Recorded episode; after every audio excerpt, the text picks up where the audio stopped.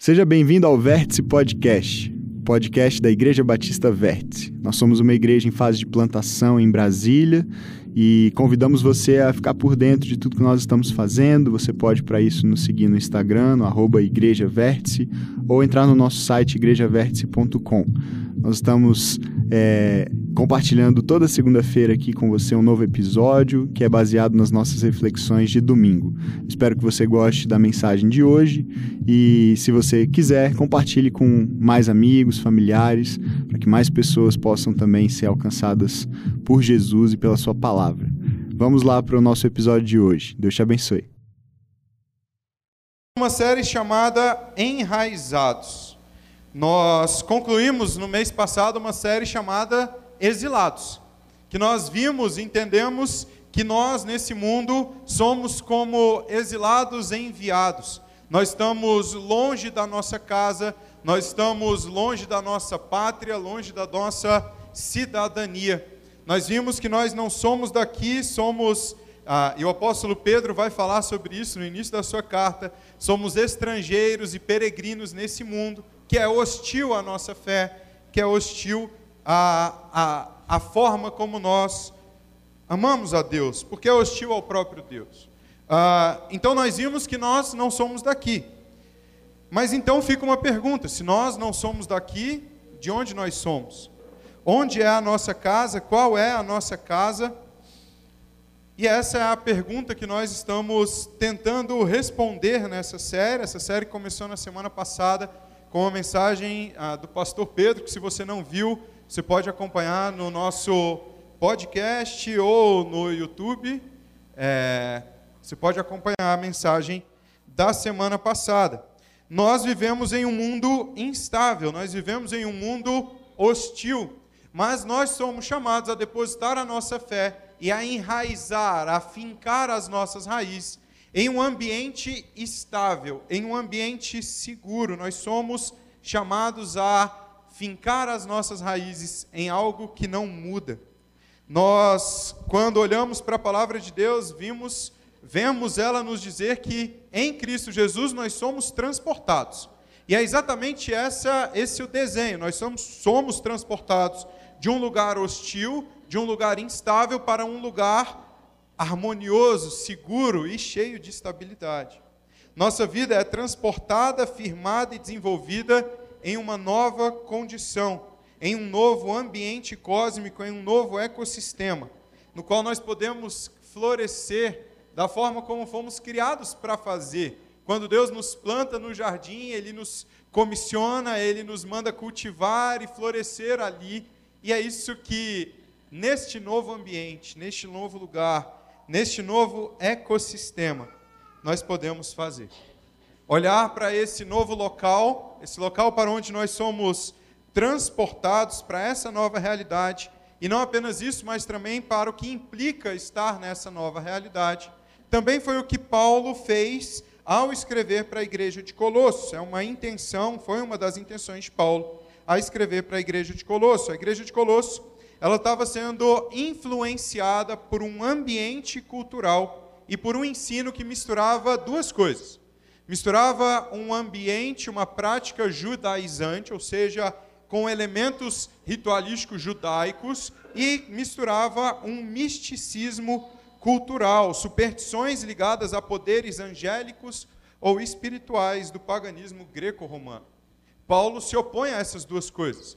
Paulo se opõe a, a, a inclusão das práticas judaizantes para aqueles que não tinham origem judaica, para os cristãos convertidos ah, para os cristãos gentis, é, Paulo se opõe a essas práticas porque não são essas práticas que garantem o relacionamento com Deus ou que fazem em si o relacionamento com Deus. E Paulo também se opõe ao misticismo cultural, à adoração de anjos, seres angelicais, seres espirituais, apontando em conjunto, ou se opõe a essas duas coisas, apontando para a supremacia de Cristo. E foi isso que nós vimos na semana passada.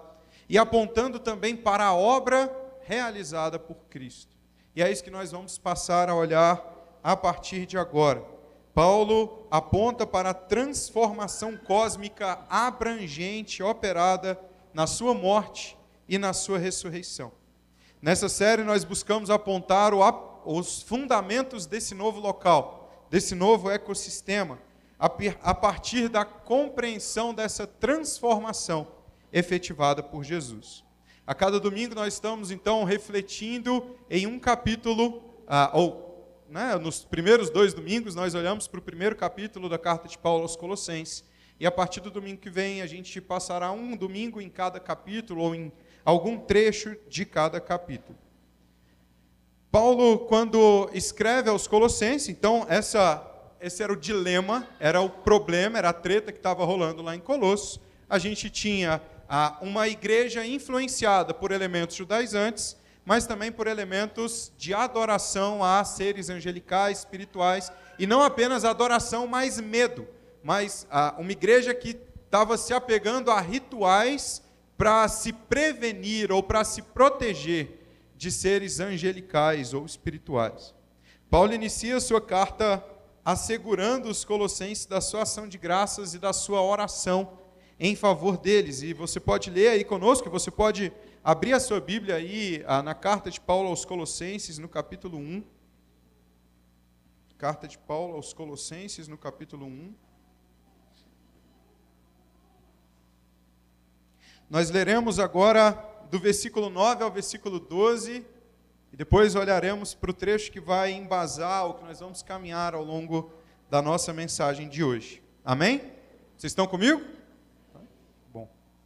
Vamos lá, então, no versículo 9 do capítulo 1 da carta de Paulo aos Colossenses, ele diz assim: Por essa razão, desde o dia em que o ouvimos, não deixamos de orar por vocês e de pedir que sejam cheios do pleno conhecimento da vontade de Deus, com toda a sabedoria e entendimento espiritual. E isso para que vocês vivam de maneira digna do Senhor e em tudo possam agradá-lo, frutificando em toda boa obra, crescendo no conhecimento de Deus, sendo fortalecidos com todo o poder, de acordo com a força de Sua glória, para que tenham toda a perseverança e paciência com alegria, dando graças ao Pai, que nos tornou dignos de participar da herança dos santos no reino da luz. Essa é a oração de Paulo pela igreja de Colossos, e enquanto Paulo escreve isso, é uma oração a Deus, mas também é um, é um recado, é um anúncio, é, um, é um, uma conclamação aos destinatários dessa carta. Nesse trecho, Paulo relata a sua oração para que os colossenses tenham pelo menos quatro coisas que vocês podem ver aí. Ele ora para que os colossenses conheçam plenamente a Deus, ele ora para que os colossenses conheçam e vivam a vontade de Deus. Ele ora para que os colossenses sejam fortalecidos com o poder e a força da glória de Deus e sejam perseverantes, pacientes, alegres e gratos pela herança que foi conquistada, a herança dos santos, que foi dada por Deus, conquistada na cruz do Calvário. E estas me parecem bons, esses me parecem bons motivos de oração. Paulo ora para a igreja, pela igreja, e Paulo também conclama a igreja a viver isso, e essas também me parecem boas marcas de uma igreja enraizada em Cristo Jesus. Uma igreja enraizada, uma vida enraizada em Cristo Jesus, conhece a Deus, e não apenas conhece de ouvir falar, mas conhece de se relacionar com Deus. Conhece as vontades de Deus e não apenas isso, conhece e as pratica, e vive essa vontade. Uma igreja é fortalecida com o poder e com a força da glória de Deus. Meu Deus, que, que maravilha! A, o apóstolo Paulo, mesmo o apóstolo Paulo, vai dizer no capítulo 1 da carta aos Efésios que, a, que são preenchidos com o poder que ressuscitou Cristo Jesus dos mortos. E uma igreja enraizada e um povo e pessoas enraizadas em Cristo Jesus experimentam e são fortalecidos com esse poder. E por fim, e, eu acho que isso aqui não é exaustivo, a gente talvez pudesse passar um ano nessa oração de Paulo. Mas ele ora para que a igreja seja perseverante, alegre, paciente e grata. Não sei vocês, mas isso é algo que eu quero viver. Isso é algo que eu quero que, eu, que nós sonhamos para que nós vivamos como igreja, não é mesmo? Então, vamos olhar um pouquinho para como nós podemos enraizar o nosso coração e como, como Paulo amarra essa oração. Paulo termina essa oração fundamentando o seu argumento e lembrando os destinatários da carta, os colossenses, de algo fundamental. A motivação para viver isso tudo, a motivação para que ele ore para isso tudo, é o que é dito para ele no versículo por ele nos versículos 13 e 14. Paulo aponta para uma mudança radical no ecossistema em que os colossenses vivem e mais em que nós vivemos como cristãos. Um transplante, usando a metáfora, a ilustração que nós estamos usando aqui nessa série, o ato de tirar a árvore de um lugar e replantá-la e transplantá-la para outro lugar. Essa, esse é o argumento, é o, é, o, é, é o amarre dessa oração de Paulo. Ele diz assim nos versículos 13 e 14: Pois eles, reparem, Paulo ora e começa com pois, pois ele nos resgatou do domínio das trevas e nos transportou para o reino de seu Filho amado, em quem temos a redenção, a saber, o perdão dos pecados. Essa transportação, essa translocação é o motivo pelo qual eles podem desfrutar de tudo isso. Força, perseverança, alegria, paciência, conhecimento de Deus, conhecimento da vontade de Deus e gratidão. Eles podem desfrutar de tudo isso porque estão em um local completamente novo, em que isso é real, é presente, é vivo. Nós podemos olhar para esse trecho a partir de dois prismas, e é isso que nós vamos fazer aqui. Apenas de forma didática, nós separaremos essas duas visões. Nós olharemos, em primeiro lugar, para uma transformação cósmica radical, que é executada, que é consumada no sacrifício de Cristo Jesus. E nós também olharemos para uma transformação pessoal, radical, que é executada, que é, que é desenvolvida e consumada em Cristo Jesus. Paulo nos revela uma mudança de um ecossistema em que essa árvore está plantada, mas também uma mudança importante na vida dessa própria árvore. Paulo, ou Cristo, não apenas tira a árvore de um lugar e replanta essa árvore em outro lugar. Mas enquanto ele faz isso, ele muda a natureza característica, a vida dessa árvore. Há uma mudança de local, mas há também uma mudança completa de vida dessa árvore que está sendo transplantada. E nós estamos falando, usando a árvore para dizer de nós mesmos, né? Em nome de Jesus. Jesus opera uma transformação cósmica radical a palavra grega usada por transformação, ou aí, né, a palavra que nós lemos por nos transporta, é a palavra chamada, ou a palavra grega metisteme, e se eu falei errado, bom, se bem que eu não sou tão bom assim de grego, então não sou nem um pouquinho bom, então se eu falei errado, vocês me perdoem. Mas a palavra metisteme, ela significa remover de um lugar para o outro, transferir. E ela se referia a uma prática que era muito comum quando a, a, um reino dominava outro. Era muito comum a, nas guerras, nas batalhas, um reino dominar algum lugar e retirar aquela população e transportar, transferir aquela população para outro lugar. A gente vê isso, por exemplo, quando a Assíria domina os reinos do norte e transporta a sua população, ou mesmo, e nós vimos aqui, quando a Babilônia domina e conquista Judá e transporta e transfere parte da sua população, grande parte da sua população, para o exílio. Essa é a prática que nós estamos nos referindo, é a esse trecho, a essa, a essa palavra que Paulo utiliza aqui. É algo que é um transporte de reino, é uma migração de um reino para o outro.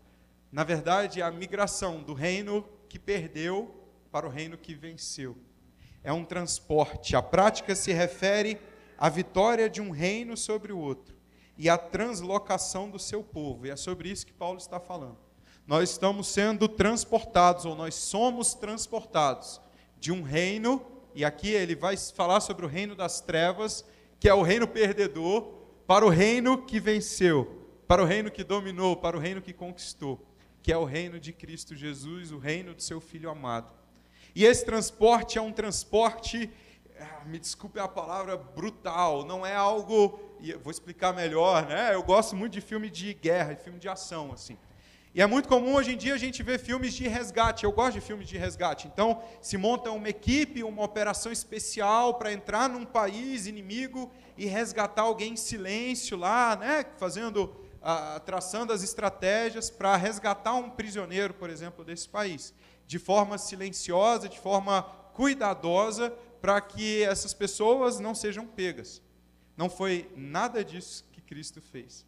Na verdade, o resgate não é silencioso. Na verdade, o resgate, o transporte, a salvação operada por Cristo não é uma operação secreta, pelo contrário, é uma operação de vitória exposta. É algo revelado, não secreto. A obra de Cristo não é uma operação secreta, pelo contrário, é uma operação gigantesca. Cristo invade o reino das trevas, ou o reino de Deus se sobrepõe ao reino das trevas, e Cristo estabelece o seu santo reino e transporta um povo de, reino, de um reino para outro.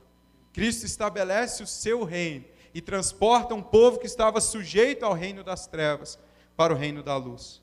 Neste, Paulo, nesse trecho, Paulo aponta para a ação de Jesus sobre o reino das trevas. Quando Adão e Eva decidem desobedecer a Deus, a ordem da criação é completamente pervertida. Adão e Eva foram criados para cultivar, para reinar, sobre a criação, mas Adão e Eva passam então a ser subjugados por essa criação na figura da serpente ali. Eles são dominados, enganados por ela. Ao invés de desfrutarem de todas as árvores do jardim, eles passam a comer diante do esforço maçante do próprio braço. O caos se instaura, se instaura. Nós vemos assassinatos, corrupção, rebelião, a fim de tirar Deus da posição que ele tem. O pecado rompe com a harmonia e o pecado instaura o caos. A morte é estabelecida e passa a reinar ao nos afastarmos da fonte da vida. O reino das trevas é o reino da escravidão, é o reino do pecado, é o reino da devassidão, é o reino da impureza, é o reino do engano, é o reino da morte. Esse é o reino das trevas. É o reino permeado pelas mentiras de Satanás, é o reino em rebelião contra Deus e que afeta todas as coisas, não apenas o homem, não apenas a mulher, mas toda a criação. O apóstolo Paulo vai dizer na carta aos Romanos, o Pedro citou isso na semana passada, toda a criação geme em agonia, aguardando a revelação dos filhos de Deus, aguardando a instauração, o estabelecimento completo do reino de Deus. Esse é o retrato do reino das trevas, um reino permeado de morte. Mas o que Deus nos revela é surpreendente. O anúncio da vinda de Jesus é o anúncio da vitória sobre o reino das trevas. É o anúncio da reconciliação de toda a existência com Deus. É a proclamação da paz e dessa transformação cósmica radical que nós estamos olhando. Isaías nos apresenta um contraste impressionante após reconhecer as trevas, uma vida vivida em trevas decorrente do pecado de Judá Isaías prenuncia a vinda daquele que traria a luz, mas a vinda daquele que era a própria luz e reivindicaria o poder, derrotaria o reino das trevas e assumiria o governo de todo mundo. Logo no final do capítulo 8 de Isaías, falando sobre o pecado de Judá, ele diz: Depois olharão para a terra e só verão aflição, trevas e temível escuridão, e serão atirados em densas trevas. Mas assim que vira para o capítulo 9, Isaías começa a anunciar o Cristo que viria, o Salvador que viria, e ele começa no capítulo 1 dizendo: Contudo, não haverá mais escuridão para os que estavam aflitos. E no versículo 2 ele diz: O povo que caminhava em trevas viu uma grande luz sobre os que viviam na terra da sombra da morte. Raiou uma luz. Isaías, cinco, seis séculos antes de Cristo, apontava para Cristo como aquele que viria derrotar as trevas. E mais de cinco séculos depois, a vinda de Jesus é anunciada, é relatada pelo apóstolo João, pelo apóstolo João exatamente dessa forma. No capítulo 1, versículos 4 e 5 do Evangelho de João, ele diz: Nele estava a vida, e este era a luz dos homens. A luz brilha nas trevas, e as trevas não a derrotaram. O trecho que nós estamos lendo reino de seu filho amado é o mesmo reino de Deus, tão importante no anúncio de Jesus, na obra de Jesus, tão importante ah, no ensino, no, nas coisas que Jesus falou. Central para o seu ensino, Jesus anuncia a presença do reino de Deus e anuncia a sua vitória. Paulo lembra os cristãos de Colossos dessa vitória e da maravilhosa consequência do reinado de Cristo. Nesse versículo, no versículo 13, reinado não está falando apenas de um governo, ou não está falando apenas de um território, mas está falando de toda a autoridade, de governo e de local, e de ecossistema e de território. É um poder soberano de um rei. Paulo anuncia que o cristão já não está mais sob o domínio das trevas, não é mais governado sob, pelas trevas, não está mais sujeito aos poderes das trevas, mas agora o cristão está no reino de Cristo Jesus, sujeito ao poder de Cristo, governado pelo Filho amado de Deus. O pastor e teólogo William Hendrickson viveu no início do século XX, ele diz Deus nos tirou do reino obscuro das ideias falsas e imaginárias para introduzir-nos na terra banhada pelo sol do conhecimento claro. Arrancou-nos da miserável masmorra de cadeias intoleráveis e dolorosos lamentos e nos levou ao palácio de uma liberdade gloriosa e belas canções. O reino de Deus não é apenas proclamado sobre o reino das trevas, mas é proclamado sobre toda a existência, sobre tudo o que é natural e o que é sobrenatural, o que é visível e o que é invisível. Tudo isso está sujeito ao senhorio de Cristo. Absolutamente tudo é colocado aos pés de Cristo Jesus. E o próprio Senhor nos revela isso na sua obra, por meio dos milagres que ele fazia. Jesus nos dá uma demonstração de que o reino de Deus não se sujeita às leis naturais, mas as leis naturais se sujeitam ao reino de Deus. Nós vemos Jesus chamar Pedro para andar sobre as águas. Nós vemos, e Pedro anda sobre as águas, dizendo, ah, mostrando que a própria lei do empuxo ali, a lei da gravidade, estavam sujeitas ao governo de Deus, à palavra de Deus. Jesus acalma a tempestade. Jesus mostra que o clima, que a temperatura, que o ambiente, que o tempo se submetem a Cristo. Jesus ressuscita Lázaro, morto há quatro dias, a própria morte ou a vida se sujeitam a Cristo Jesus. E se ele governa sobre as leis naturais, se ele governa sobre aquilo que é visível, quanto mais sobre o sobrenatural, quanto mais sobre aquilo que não podemos ver. E é nesse reino, nesse reino governado por ele, nesse reino em que estão sujeitas todas as leis naturais e sobrenaturais, todos os poderes, todas as, sober... as os governos, todas as autoridades. É nesse reino em que tudo está sujeito a ele, é que nós estamos inseridos. Esse ensinamento era importante para os colossenses que viviam com medo de seres angelicais, que estavam se apegando a práticas vazias para alguma segurança e para uma aproximação com Deus. Mas esse ensinamento também é importante para nós hoje, pelo menos duas formas.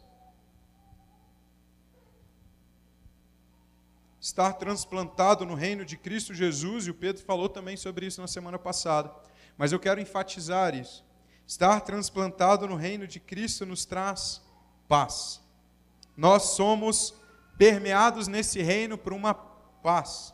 Olhar para esse novo ecossistema esse novo reino faz com que os acontecimentos instáveis da vida, instáveis por natureza, já não nos amedrontem tanto. As aflições não nos atormentam como antes, o nosso coração já não se inquieta diante do medo, já não se inquieta diante da escassez e da falta, já não se inquieta com a possibilidade de perda como antes. O apóstolo João nos relata um acontecimento marcante, um acontecimento que, que, que expõe para nós essa transformação no versículo 21 do seu Evangelho, no capítulo 21 do seu Evangelho.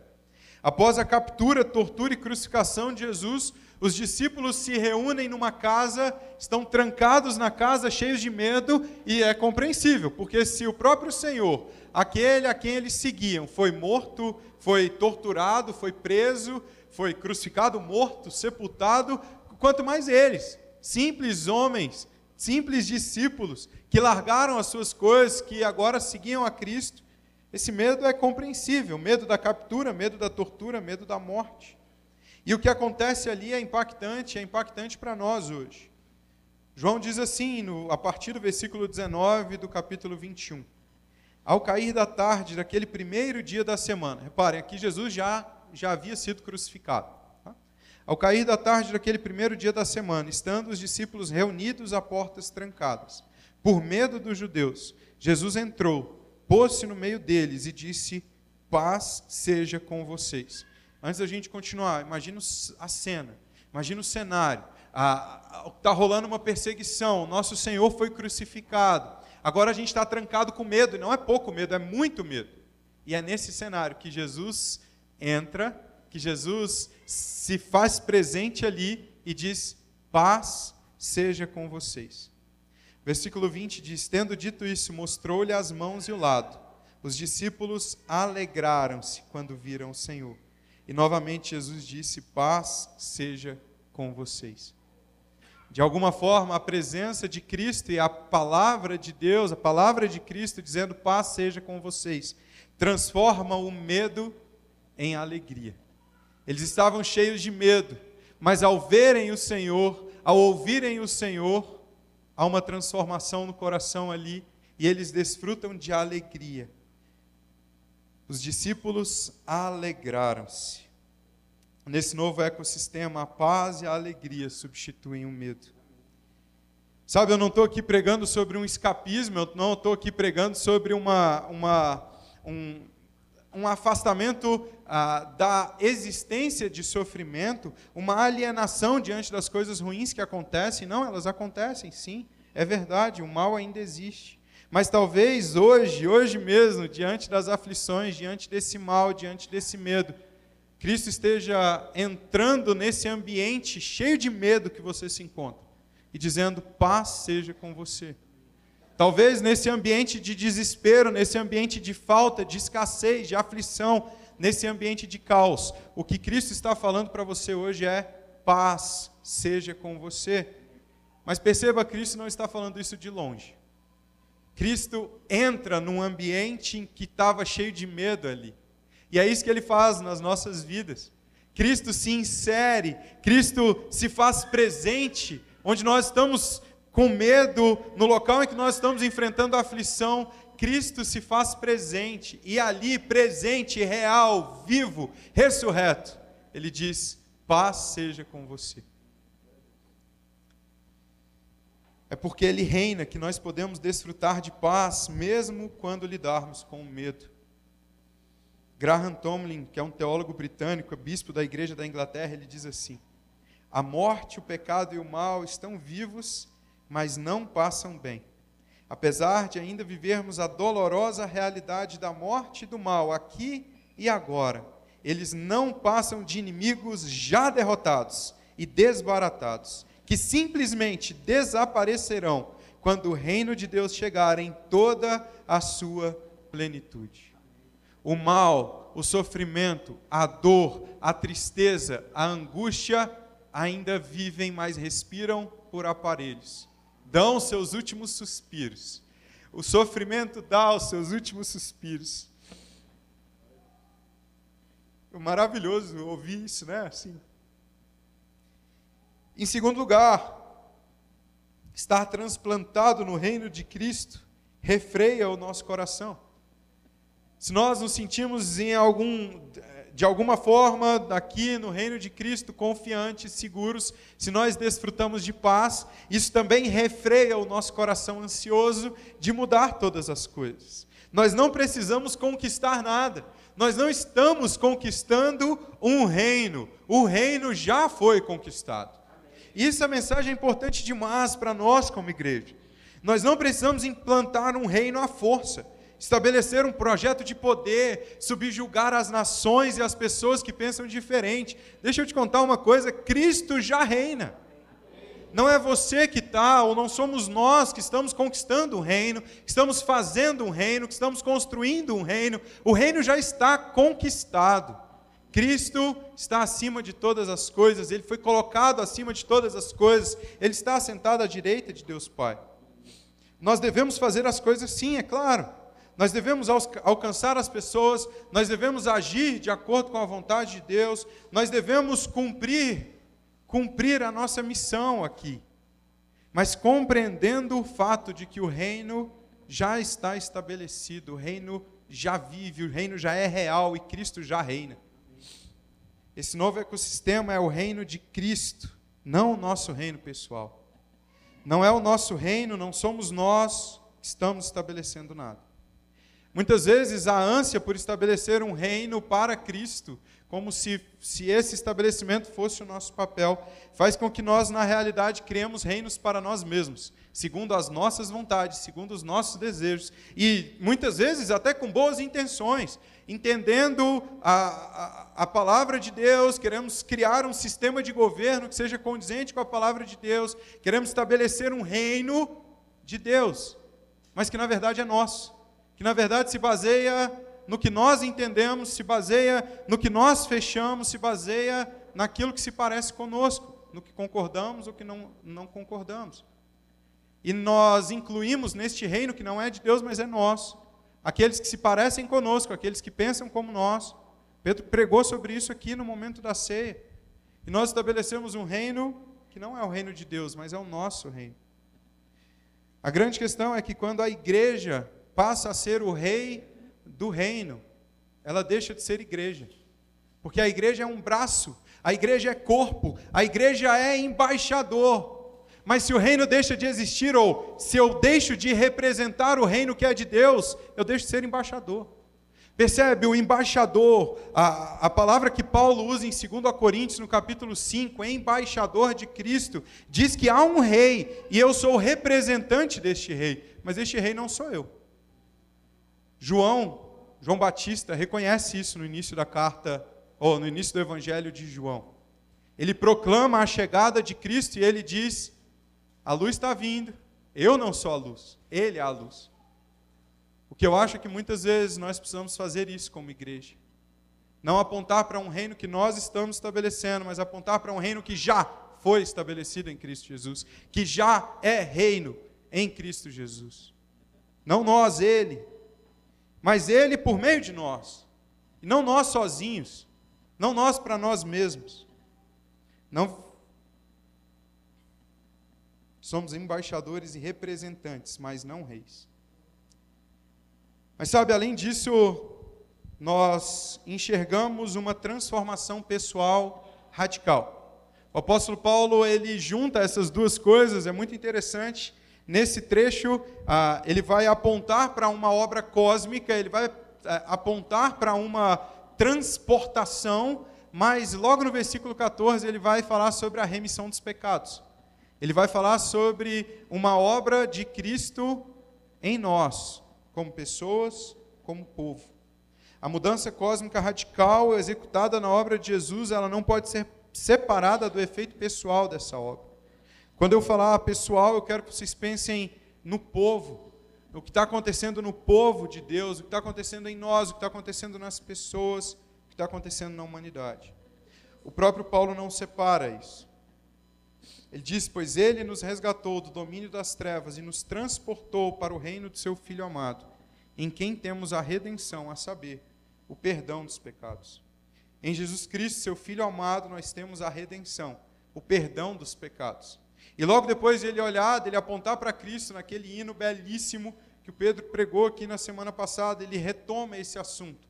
Ele reforça esse argumento no versículo 21 e 22. Ele diz assim: Antes vocês estavam separados de Deus, e na mente de vocês eram inimigos por causa do mau procedimento de vocês. Mas agora ele os reconciliou pelo corpo físico de Cristo, mediante a morte, para apresentá-los diante dele santos, inculpáveis e livres de qualquer acusação. Paulo aponta para a reconciliação pessoal operada em Jesus.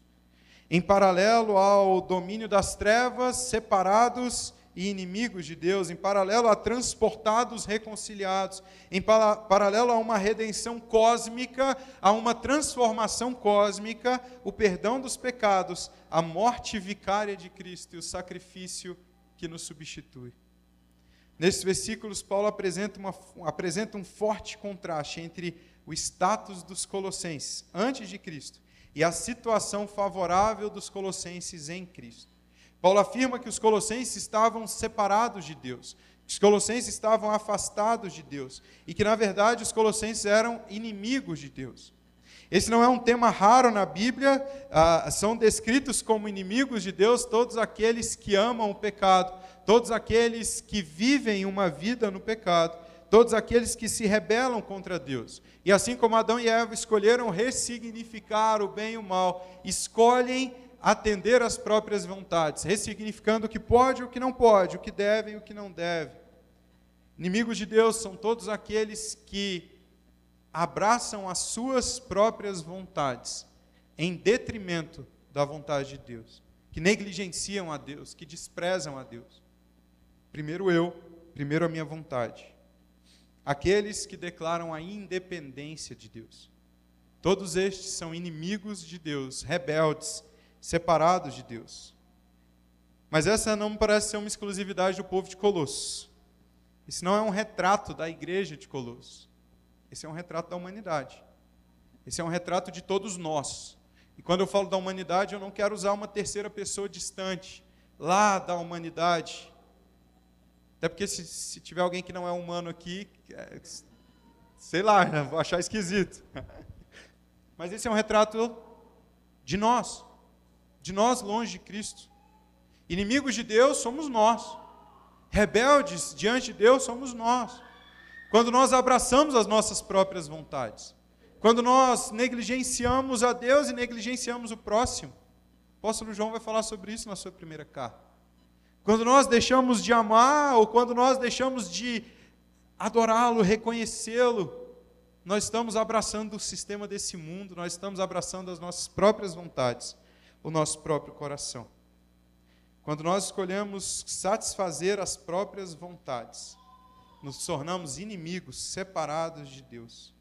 E essa separação e essa inimizade é marcada pela morte. Quando Adão e Eva escolhem desobedecer a Deus, a consequência é a morte. Mas percebam, eu não estou falando apenas de uma morte natural, que é uma consequência do afastamento da árvore da vida, mas nem é uma consequência imediata. Adão e Eva vivem muito tempo, né? E Deus diz: ó, se comerem desse fruto, certamente vocês morrerão. Há uma morte ali, porque algo imediato acontece. acontece. Há uma separação imediata de Deus e dos homens. Deus, Deus diz: certamente morrerão, e eles morrem imediatamente. Uma morte que é afastamento. A consequência imediata do, do pecado é a separação de Deus essa separação é terrível e essa separação é a própria morte. Paulo diz aos Efésios, no capítulo 2 de sua carta, que eles estavam mortos em transgressões e pecados. Diz: vocês estavam mortos em suas transgressões e pecados. Mas ao mesmo tempo ele aponta para a obra de Cristo Jesus e ele vai dizer no versículo no versículo 4 e 5, todavia Deus que é rico em misericórdia, pelo grande amor com que nos amou, Deu-nos vida com Cristo quando ainda estávamos mortos. Em transgressões, pela graça vocês são salvos. E nesse capítulo ele vai discorrer dali para frente como o muro da inimizade foi derrubado, como nós fomos reconciliados com Deus, como nós nos tornamos agora parte povo de Deus, isso se referindo a essa nova vida, que não é mais morte, que não é mais separação, que não é mais distanciamento, mas é relacionamento, é reconciliação, é vida verdadeira. Porque longe de Deus não há vida, porque longe de Cristo não há vida, Ele é o próprio doador da vida. Longe dele o que há é morte. E no versículo 19, perto de fechar essa ideia, ele diz: Portanto, vocês já não são estrangeiros nem forasteiros, mas concidadãos dos santos e membros da família de Deus. Receber vida em Cristo Jesus é ter o seu relacionamento com Deus reconciliado, restaurado. Receber vida é não estar mais longe, imerso na morte do vazio, mas repleto da presença em comunhão com Deus. Estar separado de Deus é ser, e ser seu inimigo é estar morto. Estar separado de Deus e ser seu inimigo é também ser escravo. Nós encontramos no trecho, no primeiro trecho que nós lemos, a palavra resgatados. Ela significa adquirir a liberdade de alguém mediante o pagamento de resgate. Esse termo era usado para os contextos em que havia um mercado de escravos. Era, era usado para a liberdade, adquirir a liberdade de um escravo ou de um refém mantido por um inimigo. E faz alusão ao resgate, à compra de escravos em um mercado de escravos. Esse termo lembra a libertação do povo da escravidão do Egito, que por sua vez aponta para a libertação maior desse povo em Deus da escravidão do pecado. Longe de Deus, todos nós estamos espiritualmente cegos e acorrentados pelo pecado, jogados e violentados pela carne incontrolável, pelo mundo que nos fascina e pelos demônios sedutores e pelas ideias e mentiras de Satanás que, que seduzem o nosso coração. Isso nos faz escravos das nossas vontades. Nosso coração anseia pelo pecado. Há um aprendizado importante aqui. Nesse trecho que Paulo está dizendo, nesse trecho, Paulo diz que nós nos tornamos inimigos de Deus por conta do nosso mau procedimento. Queridos, nós não somos vítimas do pecado. O pecado nos escraviza, nós somos escravos das nossas vontades, longe de Deus, mas isso não significa que nós somos vítimas desse pecado. Nós estávamos separados de Deus e éramos seus inimigos por causa das nossas próprias escolhas, por causa das nossas próprias atitudes, pelo nosso mau procedimento. Nós somos escravos do pecado não porque alguém nos vendeu como escravos do pecado, mas porque nós nos vendemos como escravos do pecado. O pecado nos escraviza quando nós decidimos ouvi-lo e nos apegar a ele, cumprir e, e, e adorar as nossas próprias vontades. Nós nos vendemos nesse mercado profano. Muitas vezes nós culpamos as outras coisas pelo pecado. A culpa é da TV, a culpa é das propagandas, a culpa é das cenas das novelas, a culpa é do Instagram que fica me colocando várias imagens que ganham meu coração. A culpa é da Netflix, a culpa é da Amazon, a culpa é da porta dos fundos, a culpa, a culpa, a culpa. A culpa é do ambiente corrupto do meu trabalho, que se eu não aceitar, né, eu não consigo ficar lá. A culpa é. A culpa é nossa, gente. A culpa do pecado é. Do meu pecado é minha. A culpa da sonegação não é da carga tributária. A culpa da sonegação é minha. É uma escolha do meu coração. Sabe, eu não estou dizendo que o mundo ele não está cheio das mentiras de Satanás, eu não estou dizendo que o sistema do mundo valida e reforça o pecado. O que eu estou dizendo é que é o nosso coração que ama o pecado. O nosso coração é culpado por esse pecado. A culpa é nossa. Que escolhemos, a culpa é, é nossa quando escolhemos nos afastar de Deus a culpa é minha quando eu escolho satisfazer os desejos da minha carne de forma imediata e não pensar em Deus e nas coisas que Ele me propõe. A culpa é minha quando eu escolho me apegar à segurança do dinheiro, à segurança dos bens, à segurança das coisas e desprezar a segurança proposta por Deus. A culpa é minha quando eu escolho satisfazer as minhas vontades, em detrimento de cumprir aquilo que Deus propõe e a sua boa vontade a culpa é minha. Entender a nossa culpa é importante. Porque entender a nossa culpa é o primeiro passo para nós olharmos para a cruz de Cristo, com a força que ela tem, sabe?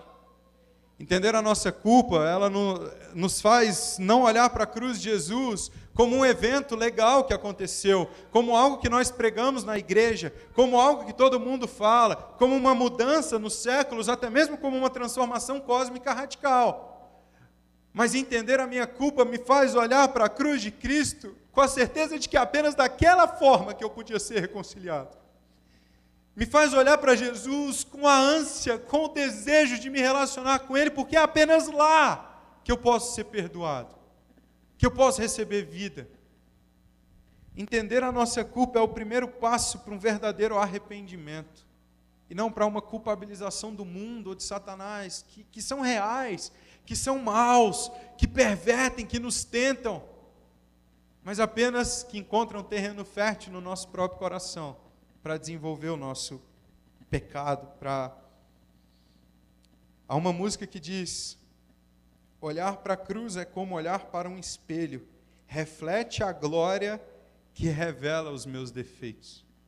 É na cruz do Calvário que nós temos a compreensão da magnitude da nossa maldade. É na cruz do Calvário que nós temos a compreensão da magnitude da nossa culpa. Porque foi na cruz do Calvário que o Senhor Jesus Cristo, Filho de Deus, aquele que estava com Deus, foi moído, esmagado, torturado, cuspido, traspassado por uma lança, perfurado por cravos. Foi na cruz do Calvário que ele asfixiou. Foi na cruz do Calvário que os espinhos da cruz tocaram seu crânio, promovendo uma dor angustiante. Foi na cruz do Calvário que Cristo bebeu o cálice da ira de Deus pela nossa culpa, pelos nossos pecados.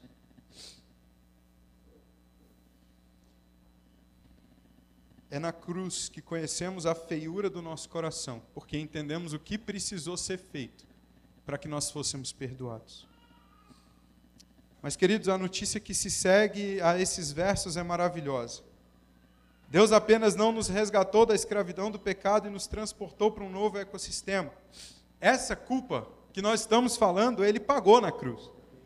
Ele pagou a nossa dívida, Ele perdoou os nossos pecados, Ele nos fez inculpáveis, Ele nos reconciliou com Ele, o único lugar onde podemos desfrutar de vida verdadeira e abundante. Ele nos deu vida com Cristo e nos permitiu desfrutar da Sua presença conosco. E mais, Ele decidiu habitar entre nós, Ele decidiu habitar em nós. A mudança é absurda, a mudança é. é, é nossa, velho. A nossa culpa a nossa maldade, a nossa feiura. E nós inculpáveis por conta da cruz e um Deus habitando em nosso coração, habitando em nós. Um Deus que, que escolhe não apenas se relacionar, mas nos habitar. Meus irmãos, meu Deus, velho, nossa, bicho. Essa, só um parênteses, essa mensagem eu conversei com o Pedro ontem, ou anteontem. Falei, bro, eu Preparar essa mensagem ao longo da semana foi um, um desafio, mas ao longo da preparação, nossa, velho, eu fiquei sem saber como reagir, porque a gente vive na igreja, a gente está aqui, a gente entra no nosso dia a dia, mas às vezes a gente para de olhar para esse sacrifício maravilhoso, para a obra de Cristo, e às vezes a gente acha que isso é algo tão normal, tão convencional. Meu Deus, a cruz de Cristo, ela faz uma mudança tão tão brutal no cosmos, na vida, mas mais do que isso, ou junto com isso, faz uma mudança tão brutal na minha vida. É uma transformação tão gigantesca. E a minha preocupação era eu não sei nem explicar isso aqui, sabe? Essa obra maravilhosa. Eu oro para que Deus nos ajude a entender isso. Para que nós possamos viver essa vida segura, essa vida de perseverança, conhecendo Ele, conhecendo a Sua vontade. Para terminar, queridos, e caminhando já para a última parte do que eu vou falar, Deus nos transformou radicalmente, mas como isso aconteceu? E para a gente acabar, ela pode se chamar o triunfo de Cristo, ou pode, ou, que talvez seja o nome mais bonitinho para esse terceiro ponto, mas ele também pode se chamar a passagem mais cara da história. Nós fomos transportados de um lugar para outro, de um reino para outro. E o preço que foi pago foi alto demais. Versículo 22, Paulo diz: Mas agora ele nos reconciliou pelo corpo físico de Cristo mediante a morte, para apresentá-los diante dele santos, inculpáveis e livres de qualquer acusação. O brado de vitória de Jesus, o estabelecimento do seu reino, o perdão dos nossos pecados e a reconciliação são consumados na sua morte e ressurreição, na cruz do Calvário, mas também no túmulo vazio. Pastor Hernandes Dias Lopes diz: o sangue de Cristo é a fonte da reconciliação. Não somos reconciliados com Deus por meio da vida de Cristo, de seus ensinamentos, nem mesmo de seus milagres. Fomos reconciliados com Deus mediante a morte substitutiva de Cristo e o derramamento de seu sangue remidor. Ao bradar está consumado, o muro da inimizade caiu, o véu se partiu, a separação entre Deus e o homem foi anulada. Ao bradar está consumado, a reconciliação foi executada. Mas ao ressuscitar, e aqui eu estou separando apenas na nossa conversa, mas Morte e ressurreição, morte e ressurreição. Ao ressuscitar, depois de ter se sujeitado na morte, na cruz à morte, Jesus de Nazaré venceu a última batalha, a última barreira. Jesus venceu a própria morte. Jesus brada o seu grito de vitória com o túmulo vazio. A morte está derrotada. A morte já não reina. As trevas já não têm o poder. Cristo venceu. Essa transformação está intimamente ligada com a nossa vida pessoal, porque agora temos vida. Agora não temos mais medo da morte. Porque na verdade a morte já não reina mais. Capítulo 2 de Colossenses, e eu termino aqui ou não, mas quase. Ele diz, e eu não vou entrar no capítulo 2, é algo para a semana que vem, mas ele diz, ele, ele falando da nossa culpa, ele a removeu pregando-a pregando na cruz, e tendo despojado os poderes e as autoridades, fez deles, dos poderes e das autoridades, um espetáculo público, triunfando sobre ele na cruz. Vou ler de novo o versículo 15. Vamos falar um aleluia com muita força. E tendo despojado os poderes e as autoridades, fez deles um espetáculo público, triunfando sobre eles na cruz. Aleluia, aleluia. Pastor Russell Shedd, ele diz assim: justamente na hora de maior vitória das trevas sobre o Senhor da glória. Volta essa, deixa essa para depois. Justamente na hora da maior vitória das trevas sobre o Senhor da glória. Ele rompeu os grilhões da morte, demonstrando sua vitória sobre o poder do pecado na cruz e sobre a morte na ressurreição. Na hora, talvez, que as esperanças tinham se esvaziado, na hora que os discípulos se depararam com a morte, com a derrota na hora talvez que as trevas imaginassem ter ganho, Jesus rompe os grilhões da morte, demonstra a sua vitória. Meus irmãos,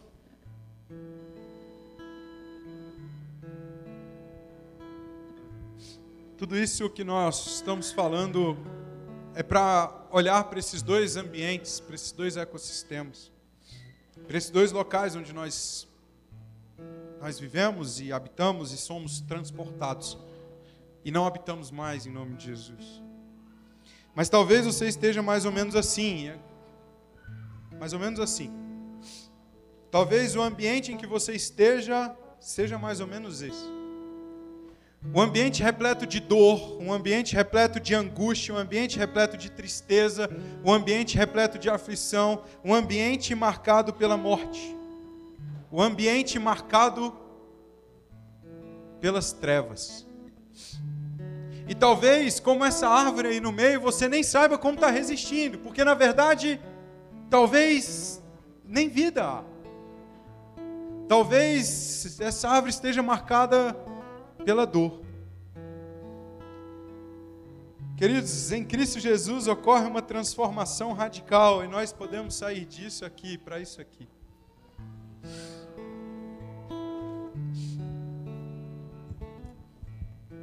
Cristo Jesus há a transformação do ambiente. E onde havia dor e trevas e, e, sofrimento e tristeza, agora há vida, há, há energia, agora há a luz do sol, agora há um rio de vida que flui. Agora há um ecossistema estável, favorável, amoroso, um local onde nós podemos frutificar. Mas não apenas o ecossistema muda, perceba, agora a árvore está frondosa, agora a árvore dá, dá, frutos, agora os troncos estão fortes, agora as folhas brilham. Porque há também uma mudança completa na vida dessa árvore que foi transportada. E meus irmãos, talvez hoje seja o dia de sair daquilo e vir para cá, e vir para o outro. Obrigado. De sair de lá e de vir para cá. Deu certo. Vamos, de novo, de novo. De sair de lá e de vir para cá. Talvez hoje seja o dia de mergulhar nesse ecossistema banhado pela água da vida. Isso é possível em Cristo Jesus. Isso é possível quando nós corremos conscientes do nosso pecado, consciente das, consciente das nossas trevas, conscientes da nossa culpa. Quando nós corremos na direção de Cristo, quando nós nos jogamos aos pés dele, quando nós clamamos pela presença e pela obra dele realizada não apenas no cosmos, mas em nós, em nossos corações, em nossa vida. E aí isso é possível. Isso é possível. Vamos fechar os nossos olhos, vamos orar. Para que nós possamos experimentar isso. E não apenas isso, para que nós possamos nos lembrar disso. Porque quantas vezes nós já estamos nesse segundo ambiente, nós já estamos nesse local verde, nós já estamos né, à luz do sol, banhado por rios de água viva, mas presos ainda naquele antigo ecossistema, presos nas trevas, apegados às nossas culpas, apegados às nossas transgressões, olhando para a nossa lepra sem entender que na verdade já não há mais lepra, já há apenas cicatrizes. Meus irmãos, vamos orar para que nós possamos viver isso, entender isso. Pai, muito obrigado. Muito obrigado por essa transformação absurda, brutal, radical que o Senhor faz. Obrigado, Senhor. Obrigado porque as trevas já não reinam, Senhor. Obrigado porque o mal já não impera. Obrigado porque Cristo Jesus é o Rei. Obrigado porque não precisamos ter medo das trevas Obrigado porque ainda que o mal ainda exista, ele respira por aparelhos. Obrigado porque o sofrimento dá os seus últimos suspiros. Obrigado porque em breve este reino que já é reino, este reino que já existe, será completamente, plenamente instaurado e não haverá mais dor, não haverá mais choro, não haverá mais lágrimas. Obrigado, Senhor. E obrigado porque isso foi conquistado na cruz do Calvário. Obrigado porque isso não foi conquistado de forma simples, indolor. Obrigado, Senhor, porque para isso ser conquistado, Cristo Jesus precisou se entregar na cruz. Porque foi da tua vontade esmagá-lo em favor de nós. Nós não temos como te agradecer de forma suficiente. Mas nós declaramos aqui o nosso amor, o nosso reconhecimento. Nós te adoramos por isso. E nós pedimos perdão pelas vezes que nós esquecemos disso. Pelas vezes que o nosso coração se apega às coisas deste mundo, às faltas, às preocupações ou mesmo ao excesso. Te pedimos perdão, Senhor, por esvaziarmos o sacrifício de Cristo quando viramos os nossos olhos para longe dele nós pedimos ajuda. Nós queremos, Senhor, enraizar as nossas raízes, aprofundar as nossas raízes nesse novo ecossistema que já reina. Nós queremos aprofundar as nossas raízes em Cristo Jesus, para viver essa vida abundante, plena, repleta, cheia de alegria, perseverança, gratidão, paciência conhecendo e não apenas conhecendo, mas desfrutando da tua vontade. Por isso nós clamamos pela sua ajuda, pelo teu Espírito Santo. Mova o teu Espírito Santo em nossos corações. Haja em nós, nos transforme e nos leve para mais próximos de ti. Obrigado, Senhor. Obrigado por tanto. Obrigado por tanto. Nós te amamos, Senhor. Em nome de Jesus. Amém. Obrigado por ouvir esse episódio do Vértice Podcast. Na semana que vem nós estaremos de volta com um novo episódio. Por enquanto, inscreva-se ou curta aqui, adicione aos seus favoritos o nosso show para que você receba as notificações dos próximos episódios. Se você puder, deixe uma avaliação e compartilhe com alguns amigos também. Isso nos ajuda bastante a fazer com que a mensagem sobre Jesus alcance mais pessoas. Prazer ter você aqui com a gente. Deus abençoe a sua vida.